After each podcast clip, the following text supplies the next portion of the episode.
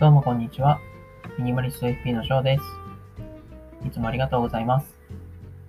僕はこれまで500以上のものなどを手放してきたミニマリストでもあり、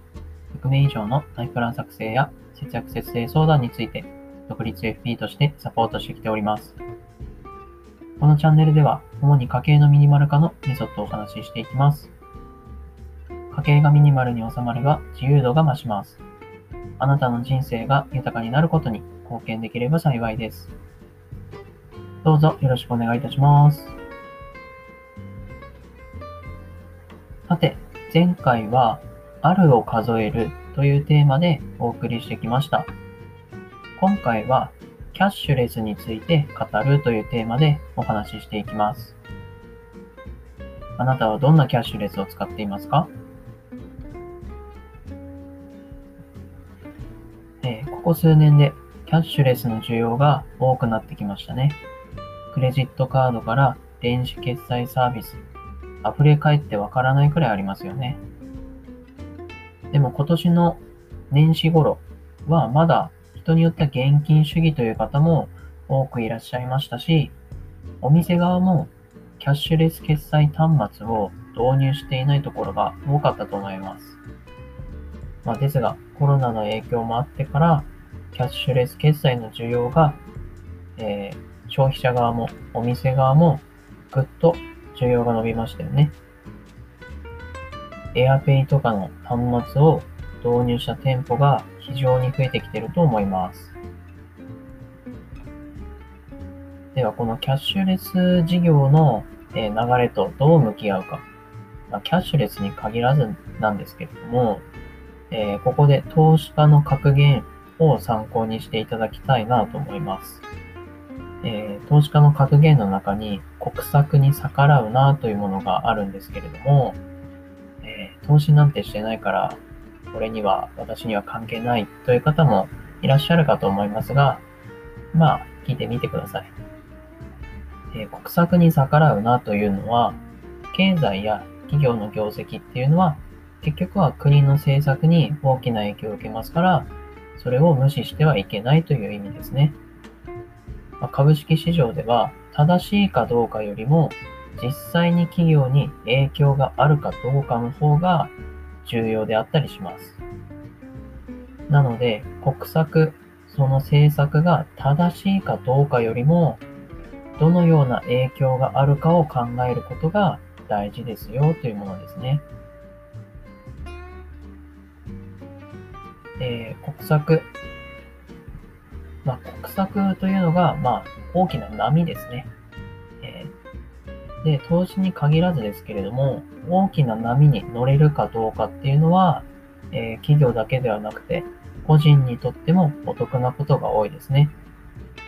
え、今年の6月末で終わってしまいましたが、キャッシュレス還元事業ですとか、今実施されているマイナポイント、GoTo キャンペーンなんかもそうですよね。これは国が出している政策、大きな波だと思います。で、それにあたって GoTo トラベルなんかは、えコロナが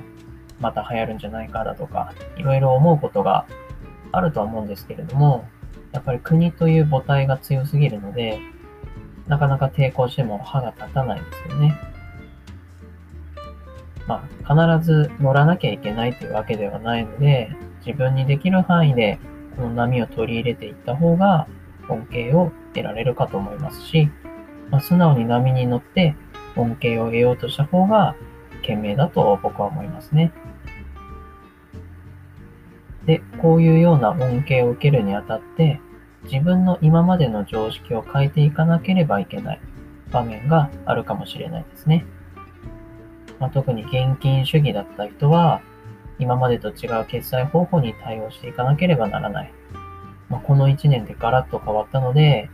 まあ、強制的に、えー、変化していったとは思うんですけれども、まあ、こういう変化に対応ができれば、ま、支払いがスマートになったり、ポイント還元だったりと、様々な恩恵が受けられますよね。ま、最初はちょっとやり方もわかんないかもしれないですけれども、何回かやれば意外と簡単だなというふうに覚えていくと思いますし、えー、大きな流れに順応できるような柔軟性があるといいですよね。えー、ちなみに僕はこの膨大にあるキャッシュレス決済の中では、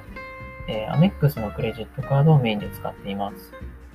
PayPay や楽天 Pay などもたまに使ったりはしますが、ポイントが溜まっている時やキャンペーンの時に使うくらいですね。で最初から僕はこの3つに絞ってたわけではなくて、他にもメルペイですとか D 払いなど、いろいろ試した上でこの3つに落ち着いたという感じです。えー、これもまた3択の法則になるんでしょうかね。自分の求めるポイント、溜まりやすいポイントや生活環境によって